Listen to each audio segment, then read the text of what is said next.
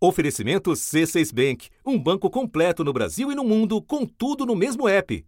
Abra sua conta.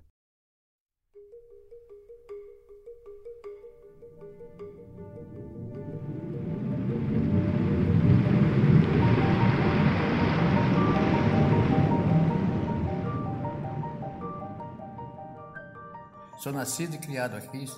Eu não tenho outra profissão, vivi da pesca. Criei dez filhos pescando. Eu tenho orgulho de falar isso, porque é minha profissão.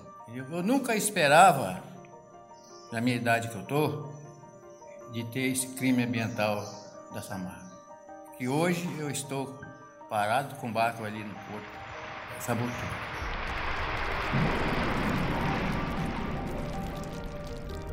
Você acaba de ouvir Leone Carlos, presidente da Associação de Pescadores de Regência. O distrito, no município de Linhares, Espírito Santo, fica na foz do Rio Doce. Aquele que, quatro anos atrás, foi inundado pela lama da barragem que se rompeu em Mariana.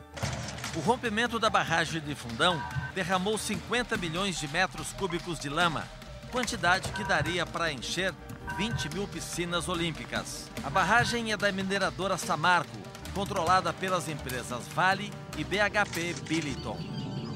Em 17 dias, a lama percorreu mais de 600 quilômetros pelo leito do Rio Doce até o ponto em que ele se encontra com o mar, em Regência. A água ficou marrom por meses, afastando os turistas. Análises encontraram alta concentração de metais. Desde então, a pesca na parte capixaba do Rio Doce segue proibida por decisão judicial. Você vai aqui no, no Rio, você mede numa praia dessa, quando cai, é 40 centímetros de lama. Qual o peixe que está ali? Eu vou dizer para você qual o peixe que está ali. Eu, como pescador profissional, entendeu? Está ali o peixe, a carapeba, o caçari, o siri, o camarão, a tainha, entendeu? Tudo é o peixe que está naquela lama, cara. Aí eu pego esse peixe e vou vender para você. Agora, quase três meses depois de bater na primeira praia do Nordeste, o óleo chegou ao Sudeste, contaminando Regência e outros pontos do litoral do Espírito Santo. E hoje vem mais outro crime ambiental, entendeu? Que ninguém sabe quem jogou esse, esse petróleo no mar, entendeu? E aí eu digo para você o seguinte: como é que o pescador vai viver? No total, já são mais de 500 locais atingidos. Quem vai tomar banho numa praia poluída? Entendeu? Que não pode tomar banho. Com risco de, de, de câncer, risco de, de, de doença das peles. Quem que vai tomar banho? Já basta a água do, do, dessa máquina poluída aí.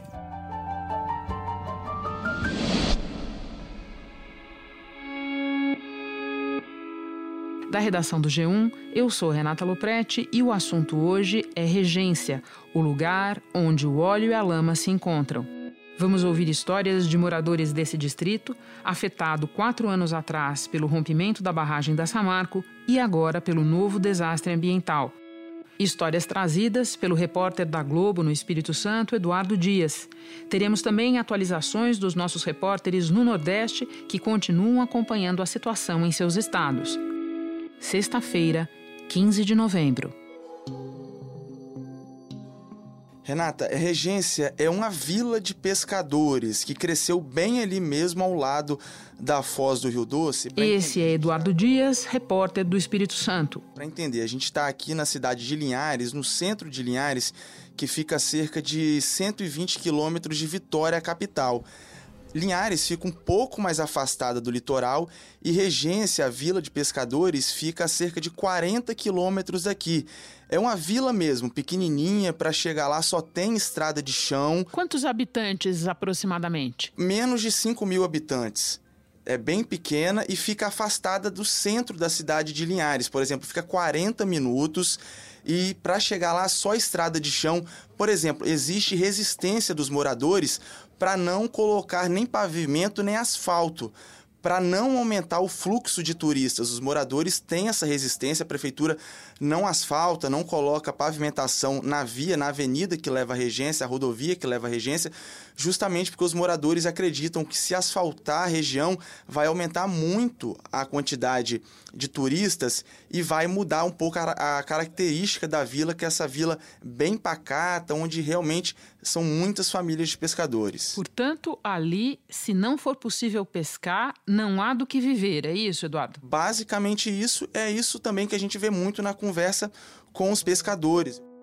Olha, mudou tudo, cara. Mudou tudo, porque nosso lazer acabou, cara.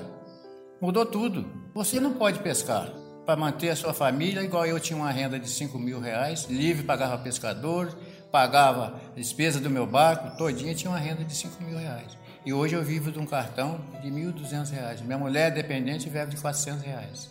Pois é, Eduardo, o que você ouviu das pessoas com quem você conversou? Vamos começar pela lama. Quais foram os impactos? O que a gente sente conversando com os moradores de regência depois de quatro anos da lama é que eles têm muito ressentimento de tudo que aconteceu. É uma situação que ainda dói para esses moradores, porque mudou totalmente a vida desses pescadores. Eu conversei, por exemplo, com o presidente da Associação de Pescadores, o Leone Carlos. É uma pessoa que pesca, pescava né, há mais de 40 anos e a vida mudou radicalmente, porque hoje eles não podem pescar mais, a pesca é proibida. Quando eu falo, eu sinto porque eu estou falando do que eu era, do que eu sou hoje. Entendeu? Do que eu sou hoje, porque eu não posso pescar. Eu, tô, eu olho ali no porto, vejo meu barco estragando ali, como já estragou. Sem eu poder sair para o mar, entendeu? Passar o dia lá no mar, chegar quando vim com fartura de peixe, cadê hoje? A gente não tem mais, cara. Aquela profissão minha acabou tudo, cara. 45 anos de pesca foi tudo de água abaixo. E eles vivem praticamente de um auxílio, de uma bolsa que eles recebem da Fundação Renova, uma forma de reparo que eles têm, né, de não poder mais tirar o sustento da pesca, mas que eles mesmos alegam que não é a mesma coisa. Eles sentem falta realmente de ir para o mar, de ir para o rio, de pescar. Eu sustento meu sustento da Renova, que eu pago 1.450, então eu pago minhas contas, pago minha água, minha energia, entendeu? A Renova, a lama da Renova é, poluiu muita gente. Eu mesmo estou com 11% de, de arsênio no meu sangue, entendeu? Isso é da Renova. Entendeu? Antes não tinha isso. Eduardo, você mencionou a Fundação Renova. Além desse subsídio, o que ela exatamente está fazendo para remediar os impactos? Existem algumas medidas aqui que pegam vários municípios do, do estado, né? Colatina, Linhares, mas ali especialmente na Vila de Regência, o que os moradores pedem, o que os pescadores pedem, é que projetos sejam feitos para melhorar a vida deles. Por exemplo, a gente tem um exemplo desse subsídio que aí gira em torno de R$ 1.500, que alguns moradores, que alguns pescadores dizem que recebem. Mas alguns desses pescadores pedem para que seja feito mais. Por exemplo, que sejam criados cursos, cursos profissionalizantes, que eles tenham outras opções de renda a não ser a pesca, já que a pesca, para eles, praticamente acabou, alguns poucos continuam sobrevivendo do peixe, porque foram criados alguns tanques dentro da vila, mas não é a mesma coisa. Por exemplo, na conversa também que eu tive com o Leone Carlos, ele me explicou, mostrou que no fun nos fundos da Associação de Pescadores, eles criam hoje peixes em tanques. Rapaz, é projetos projetos para a gente é, se adaptar, é, se manter, ter um serviço para a gente fazer. Como hoje aqui a associação, nós temos aqui um criatório de peixe da tilápia, mas esse peixe que nós temos aí é para complementar a renda familiar que nós temos, não é para todos, não dá para todo mundo. Que agora nós começamos também a criar o camarão da Malásia, quer dizer, vai ser mais uma renda. Então, essa renda que a gente tem, como eu, que tenho, sou pescador profissional, não tinha o que fazer, estou aqui, distraindo a minha mente. Mas não é a mesma coisa para eles pescar, cuidar de peixe dentro de um tanque do que ter aquela rotina de sair para o rio, de sair para o mar para pescar. Então eles têm muito esse ressentimento até hoje e eles pedem que mais coisas sejam feitas por eles.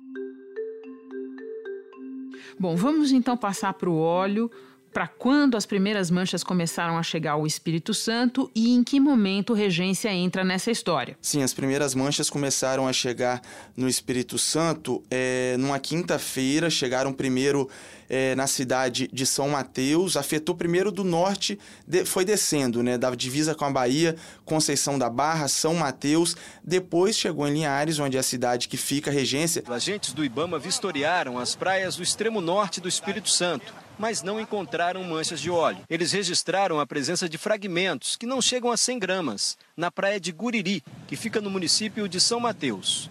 O Instituto de Estudos do Mar confirmou que é a mesma substância que apareceu em mais de 400 praias do Nordeste. Quando as, essas manchas, esses fragmentos chegaram em Regência, teve muito alarde, muita preocupação, porque Regência é, o, é, a principal praia aqui no Espírito Santo de desova de tartarugas. São milhares de tartarugas que desovam aqui todos os anos e justamente essa é a alta da temporada, os meses de dezembro e novembro.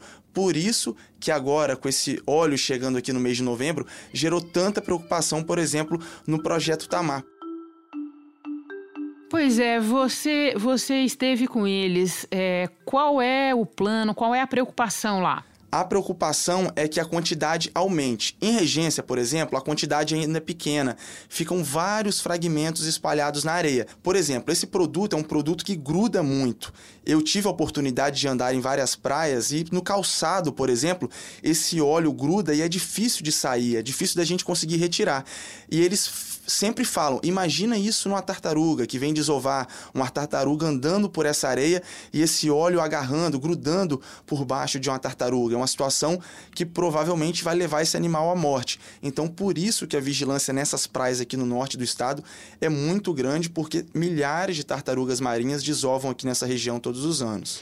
Conta mais um pouco para nós do que você viu nas praias, Eduardo. A gente tem um imaginário dessas manchas de óleo do Nordeste, que são aquelas manchas dentro dentro da água, que ela, as pessoas né, mexendo aquelas manchas dentro da água, aquele material oleoso. Aqui no Espírito Santo está restrito na areia, a gente não vê dentro da água. Então as pessoas ficaram muito assustadas de ver todo aquele fragmento, aqueles pedaços de óleo, aquelas placas espalhadas pela areia, principalmente também quando chegou na água doce. Em São Mateus, a gente teve o problema que três rios foram afetados a foz né, de Três Rios. Então a prefeitura, em alguns casos de São Mateus, até fechou a foz do rio. A foz do rio Mariricu foi uma medida de emergência. A prefeitura fechou, colocou retroescavadeira, colocou é, caminhões, colocou tratores fechando a foz do rio, jogando areia para impedir a entrada desses fragmentos na água doce, que é claro, é de onde as cidades tiram essa água para consumo da população. Bom, e quem é que está limpando os fragmentos? Aqui no estado, basicamente são funcionários das prefeituras, Conceição da Barra, São Mateus, Linhares, Aracruz e também Exército e Marinha. Aqui em Linhares, por exemplo, essa atuação ali na Praia de Regência, por exemplo, é basicamente do Exército. Equipes de limpeza formadas por homens das Forças Armadas e funcionários das prefeituras estão de prontidão para retirar o óleo das praias. Eles também estão fechando foz de riachos que desaguam no mar para evitar que a poluição chegue aos rios e manguezais da região.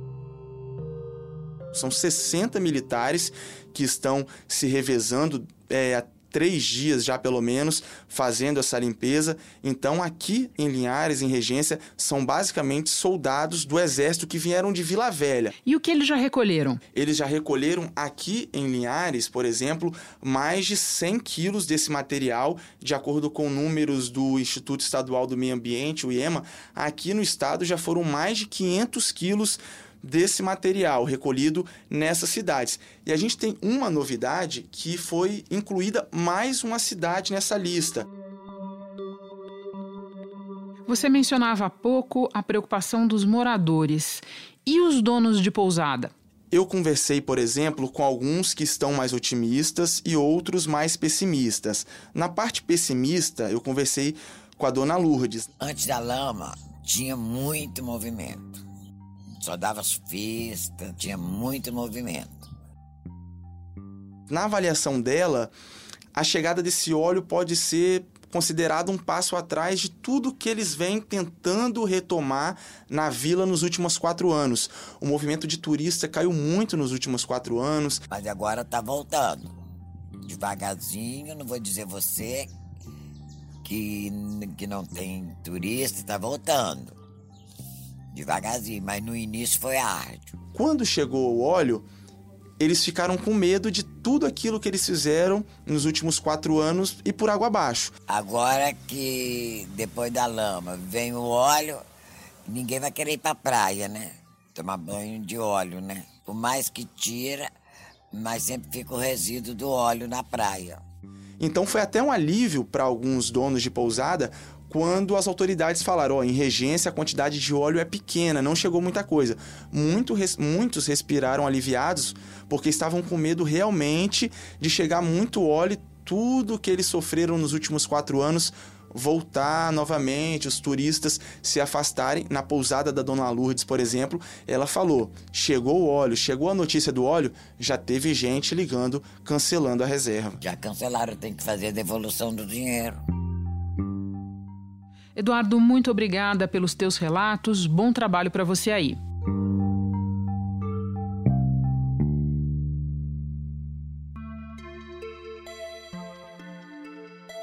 O óleo chegou à regência 11 semanas depois de identificadas as primeiras manchas no litoral do Nordeste. Em alguns estados, elas pararam de aparecer. Em outros, continuam chegando, principalmente em fragmentos. A equipe do assunto falou novamente com o gestor ambiental Sidney Marcelino Leite, voluntário do movimento Salve Maracaípe, que nos deu uma entrevista no último episódio do assunto a respeito das manchas. Ele relatou como anda o trabalho de limpeza que o movimento continua a realizar em Pernambuco e na Bahia. Aqui em Pernambuco, em algumas praias ainda tem fragmentos. E aí, quando tem dias muito quentes, e dependendo também do fluxo da maré, é, alguns, algumas partículas elas se expandem, né?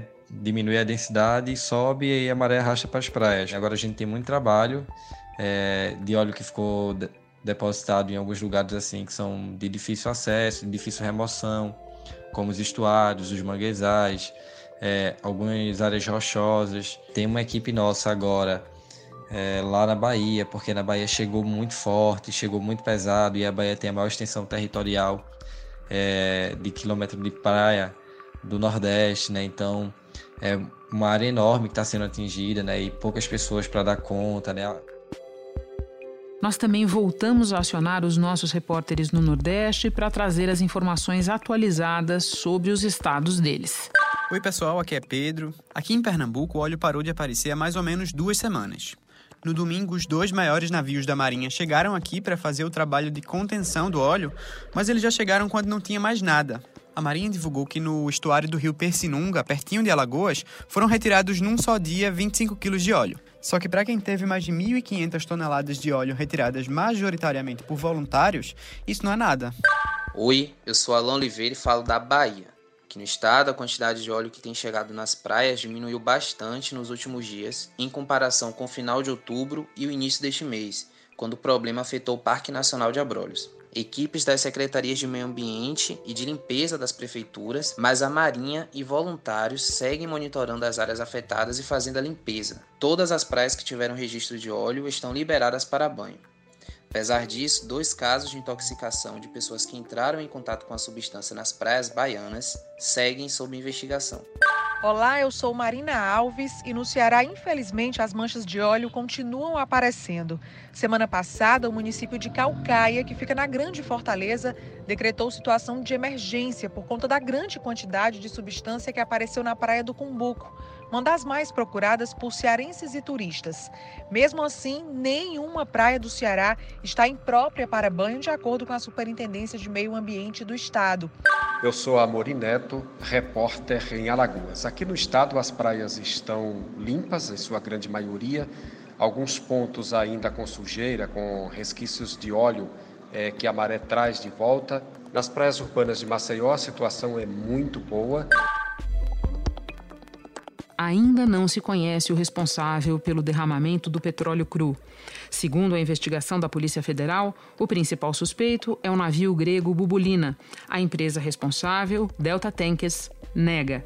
4 mil toneladas de óleo já foram retiradas.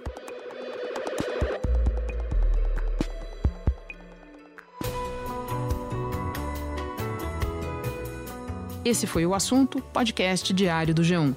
De segunda a sexta, nós aprofundamos um tema relevante do noticiário em conversas com repórteres, especialistas e personagens da notícia. Você pode ouvir o assunto no G1, no Apple Podcasts, no Google Podcasts, no Castbox, no Spotify, na sua plataforma preferida. Não esquece de seguir a gente nos aplicativos, porque assim você não perde nenhum novo episódio. Comigo na equipe do assunto estão Mônica Mariotti, Isabel Seta, Vitor Muniz, Beatriz Souza, Eduardo Palácio e Daniel Costa. E eu sou Renata Loprete. Vou ficando por aqui. Até o próximo assunto.